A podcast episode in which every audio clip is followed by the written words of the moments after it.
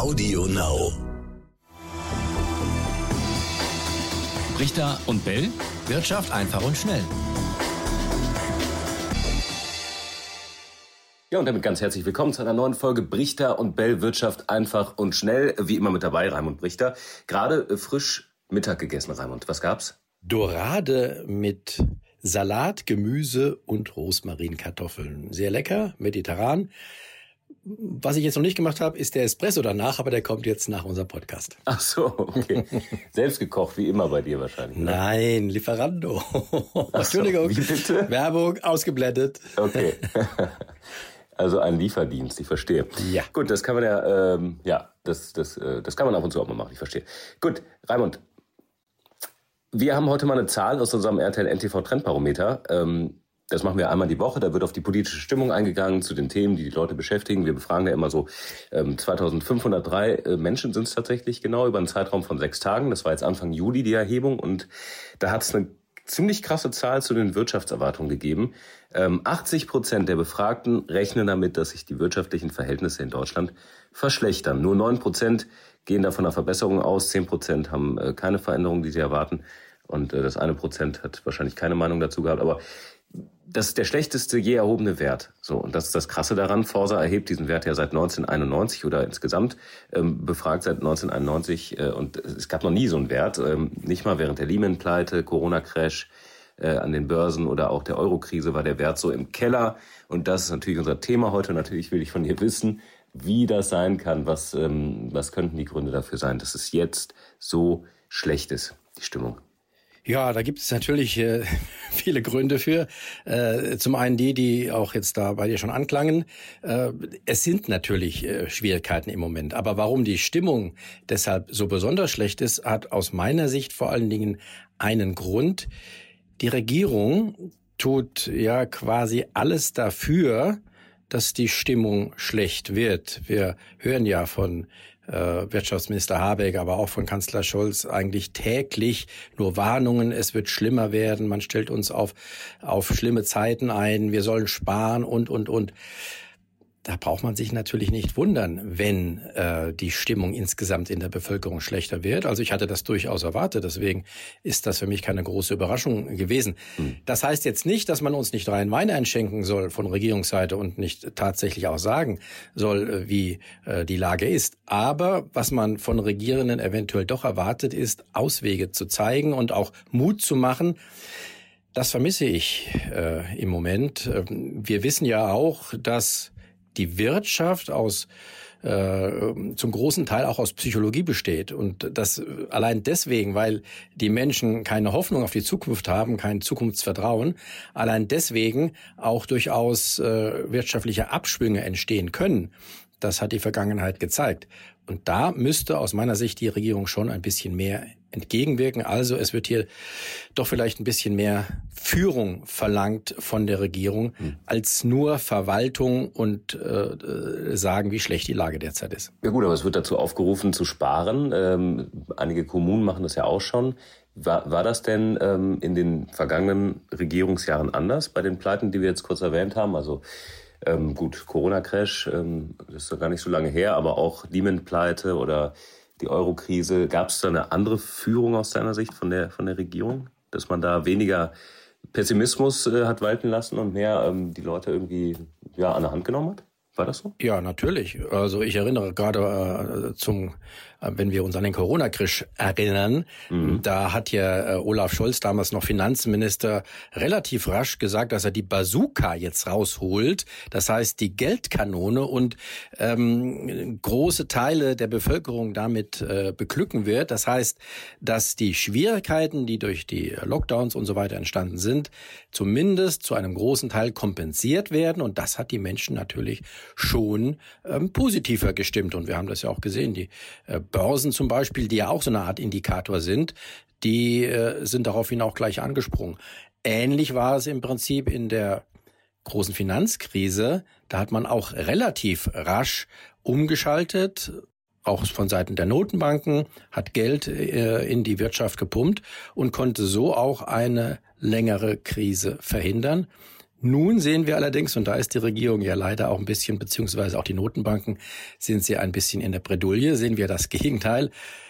Geld wird ja eher jetzt versucht, zumindest knapper zu machen. Das heißt, die Zinsen sollen erhöht werden und diese reichlichen äh, Programme, die ja Gelddruckprogramme waren in den letzten Jahren, die sollen eingestellt, in den USA ja sogar zurückgeführt werden. Also da will man ja sogar Geld aus dem Markt nehmen. Ja, das ist genau der Punkt. Also ähm, bisher hat man alles mit Schulden aufgefangen und äh, von den Menschen quasi weggehalten. Ähm, warum funktioniert das jetzt nicht mehr? Ich habe noch ein Zitat gelesen heute, die Wirtschaftslage sei ein Risiko für den sozialen Frieden. Ähm, ist ja schon eine harte Aussage, heißt es da von Politikern und Verbänden. Also warum hält man das nicht auf, was da womöglich auf uns zurollt, wenn es heißt, die Gaspreise verdoppeln oder verdreifachen sich sogar? Jetzt nur mal das zu nehmen. Das ist ja etwas, was dann jeden betrifft und vielleicht ist es deshalb auch so dringlich, ja, dass da jetzt jeder sich wirklich Gedanken darüber macht. Ja, gute Frage. Das musst du die Regierenden fragen, das weiß ich auch nicht. Aber ich könnte es mir insofern denken, als dass wir eben äh, in den letzten Jahren, gerade auch seit Corona, ja schon viel gemacht haben oder die Regierenden viel gemacht haben mhm. und äh, dass auch äh, die Bundesregierung ihre, ihre Kreditaufnahmen kräftig nach oben gefahren hat und jetzt will sie wieder, hat Finanzminister Lindner zumindest versprochen, im nächsten Jahr die Schuldenbremse einhalten. Also da fühlt man sich offenbar gezwungen, äh, jetzt nicht äh, nochmal alles neu rauszuhauen. Aber was ich erwarte, ist tatsächlich, wenn es wirklich hart auf hart kommen sollte, wird die Regierung gar nicht umhin können, als hier nochmal die große Keule rauszuholen und auch nochmal große Unterstützung zu fahren. Vor allen Dingen jetzt erstmal für die ärmer Bevölkerung. Das ist ja eigentlich auch Konsens. Das wird ja auch gemacht. Was ja auch sinnvoll ist. Wir, die wir nicht zu der ärmeren Bevölkerung gehören, brauchen solche Unterstützung, glaube ich, Momentan zumindest noch nicht, oder? Was meinst du? Tja, das ist die Frage. Wie definierst du ärmere Bevölkerung? Wen betrifft das? Und ähm, ja, wenn es jetzt, äh, wenn wir es am Gaspreis festmachen, ähm, hatte ich jetzt gelesen vom Chef der Bundesnetzagentur, der sagt, das verdoppelt sich jetzt schon. Im nächsten Jahr dann Verdreifachung, aber jetzt schon Verdopplung ohne, den, äh, ohne die Folgen des Ukraine-Kriegs. Also das fand ich auch spannend. Warum ist das Gas denn jetzt schon so teuer geworden, ohne die Folgen des Krieges? Naja gut, da geht die Folgen des Krieges sind äh, aus meiner Sicht schon dabei. Mhm. wir, wir haben ja schon an den Märkten jetzt äh, Gaspreissteigerungen gehabt, die jetzt noch nicht bei den Verbrauchern insgesamt angekommen sind, weil es da ja noch längerfristig Verträge gibt. Das wird dann sukzessive im Laufe der Zeit ankommen. Und da ist ja dann wirklich tatsächlich auch interessant, was am 21. Juli passieren wird. Also nächste Woche schon oder dann auch vielleicht am Tag danach, am 22. ob dann die sagenumwobene Pipeline Nord Stream 1, ob die dann wieder hochgefahren wird nach der Wartung oder ob sie nicht wieder hochgefahren wird. Da gibt es tatsächlich im Moment Zweifel, ob das so ist, ob das so sein wird, ob die ob Russland wieder Gas liefern wird. Ich äh, habe mir gerade auch folgende Gedanken gemacht. Was würde denn passieren? Und da würde, wir müssen ja auch äh, berücksichtigen, Krieg hin, Krieg her. Das Ganze ähm, auf wirtschaftlicher Seite ist auch eine Art Schachspiel. Mhm. Also tatsächlich so. Und da ist Putin tatsächlich auch ein sehr geschickter, muss man mal anerkennen, auch wenn er im Unrecht ist, geschickter Schachspieler. Er nutzt jetzt seine Macht, die er mit dem Gas hat, durchaus trickreich aus. Jetzt stell dir mal vor, was könnte denn passieren? Könnte er vielleicht sogar sagen, ja, die, ähm, die, die, was ist da, dieses Teil da von Siemens, Turbine, also ja, diese ja. Gasturbine, genau, mhm. die ist noch nicht geliefert, wir können nicht liefern, deswegen durch Nord Stream 1. Aber, liebe Bundesregierung, wir haben ja noch Nord Stream 2, da kann man ja. ruckzuck liefern, also wir schalten da den Gashahn auf und beliefern euch. Und dann wird die Bundesregierung tatsächlich unter großem Druck stehen. Ich bin gespannt, was sie dann machen würde. Ja, ich glaube, sie wird es nicht machen, aber das ist äh, genau wie du sagst. Also ähm, da hat jetzt Moskau im Prinzip die Fäden in der Hand. Da haben wir auch viel bei uns äh, im Programm darüber gesprochen bei NTV, dass es tatsächlich sich so ein bisschen umgekehrt hat. Ne? Dass am Anfang ging es äh, darum, wie wirken die westlichen Sanktionen in Russland, wie lange hält die Wirtschaft das da aus. Scheinbar hält sie das immer noch aus, ohne dass man das groß nach außen hin jedenfalls ähm, sagt, wie es den Menschen darunter geht oder da, wie die darunter leiden. Aber jetzt hat sich so ein bisschen gekehrt. Jetzt geht es plötzlich darum, wie lange hält der Westen oder vor allem Deutschland noch äh, die Situation ohne russisches Gas aus. Das ist eine spannende Entwicklung und äh, ich denke auch, also äh, wenn es dann ab dem 21.07. keinen ja, positiven, keine positive Nachricht gibt für Deutschland, dass dann kein Gas mehr kommt, ähm, dann geht das große Zittern los. Aber was, was heißt das zum Beispiel für die äh, Aktienmärkte rein? Und meinst du, dann gibt es ein Gibt es einen Crash, weil es einfach so unvorhersehbar ist? Kann man ja jetzt wirklich sich nicht drauf einstellen. Naja, man muss dann schon unterscheiden. Äh, Deutschland wird dann äh, sehr stark betroffen sein, ganz klar. Die USA weniger. Die haben ja ihr eigenes Gas und ihr eigenes Öl, sind ja kaum von Importen abhängig oder gar nicht. Sie exportieren ja sogar zum Teil. Also das wird dann schon Unterschiede geben in den Märkten. Hier muss man äh, drauf gucken, welche äh, Firmen, Industriefirmen, gerade BASF, Bayer und so weiter, besonders stark betroffen sind. Klar, wenn kein Gas käme.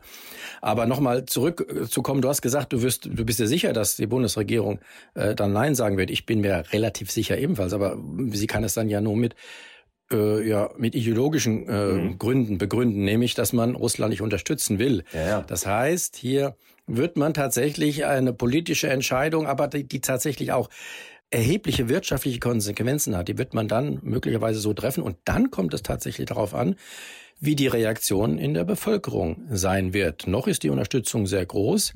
Wir müssen gucken, wenn es dann tatsächlich auch immer mehr Leute gibt, die darunter leiden, ob dann diese Unterstützung nicht bröckelt und man vielleicht sogar sagen wird, na ja, äh, dann äh, lasst halt uns das Gas durch die äh, andere Röhre nehmen. Das ist ja im Prinzip egal. Es ist das gleiche russische Gas. Ähm, aber wir werden sehen. Also ich bin da gespannt auf diese Entwicklung. Mhm.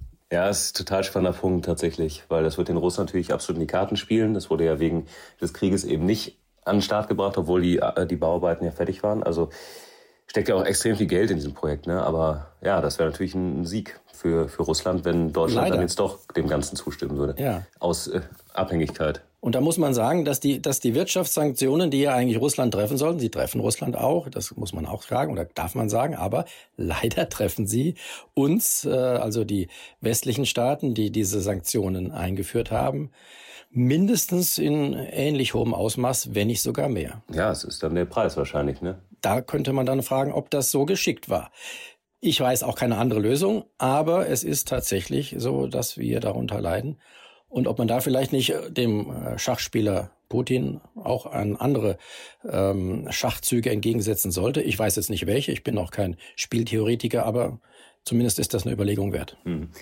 Ich würde sagen, Raimund, wir äh, lassen jetzt mal ein paar Tage vergehen. Da wird äh, sicherlich noch einiges passieren und sprechen dann, wenn wir eine Entscheidung haben, vielleicht dann nach dem 21. oder am 21., je nachdem, das ist ja genau in einer Woche und dann äh, sind wir sicherlich äh, schon wieder einen Schritt weiter. Ja, ich schlage vor, dass wir tatsächlich nächste Woche ein bisschen später den Podcast machen, um die Entscheidung da abzuwarten. Ja. Und dann müssen wir ja auch noch dran denken, gibt es nächste Woche ja auch noch die äh, mit Spannung erwartete EZB-Sitzung. Da soll ja angeblich die Europäische Zentralbank auch zum ersten Mal etwas zumindest an der Zinsschraube nach oben drehen. Mhm. Auch darauf können wir gespannt sein, wie stark sie das tun wird und was sie dazu verkünden wird. Also eine spannende Woche steht uns bevor. Absolut.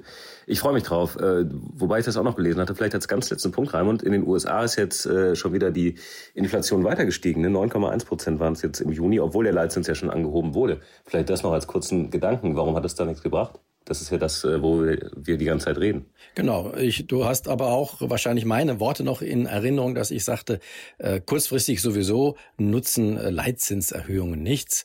Wenn überhaupt, ist das eher langfristig ein Faktor, um die Psychologie in der Wirtschaft so zu beeinflussen, dass man sagt, ja, die Notenbanken tun ja was gegen die Inflation. Ähm, deshalb müssen wir zum Beispiel, wenn wir jetzt Gewerkschaften sind, in unseren Lohnforderungen nicht so, so äh, so über die Stränge schlagen. Das ist die Hoffnung. Aber kurzfristig, da nützen solche äh, Zinserhöhungen überhaupt nichts. Und interessant ist ja vor allen Dingen, das muss man auch mal festhalten. Neun Prozent Inflation hast du gerade gesagt und das stimmt ja auch, aber diese neun Prozent, die sind ja zustande gekommen, also mehr Inflation als bei uns, die sind zustande gekommen obwohl der Dollar so fest ist und eine starke Währung führt ja normalerweise dazu, dass die Inflation eingedämmt wird. Das ist ja für uns auf der anderen Seite das Problem. Der schwache Euro auf dieser Seite fördert die Inflation ja noch. In den USA ist es ja umgekehrt. Starker Dollar.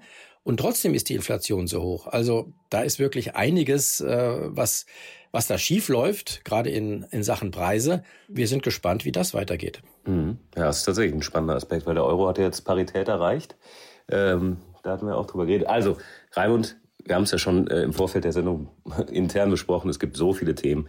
Ich freue mich drauf auf kommende Woche. Und ähm, ja, ich mache tatsächlich so ein bisschen Haken jetzt an die nächsten Tage. Mal gucken, was da kommt. Ja, die Freude ist jetzt nicht ganz so ungeteilt bei mir, weil es wird ja wirklich eine Woche, die auch möglicherweise schlechte Nachrichten bringt. Aber warten wir es mal ab. Wir lassen uns dennoch, und das ist ja nochmal meine Botschaft, unsere Zuversicht für die Zukunft nicht vermiesen, oder? So sieht's aus. Und wenn ihr dazu auch was ähm, ja, schreiben wollt oder eure Gedanken loswerden wollt, wir haben eine E-Mail, brichter und bellet.ntv.de. Da könnt ihr jederzeit einfach hinschreiben, auch mit ähm, irgendwelchen Themen, Anregungen oder Themen, die wir besprechen sollen. Freuen wir uns immer drüber. Ja, schreibt uns doch auch mal, wie eure Stimmung zurzeit ist. Ob ihr auch so pessimistisch seid, ob das alles schlechter wird oder ob ihr auch noch irgendwo einen Funken Optimismus habt. Würde mich sehr interessieren. Und dich wahrscheinlich auch, Etienne. Absolut. So machen wir's. Super. Bis nächste Woche. Ciao, ciao. Richter und Bell. Wirtschaft einfach und schnell.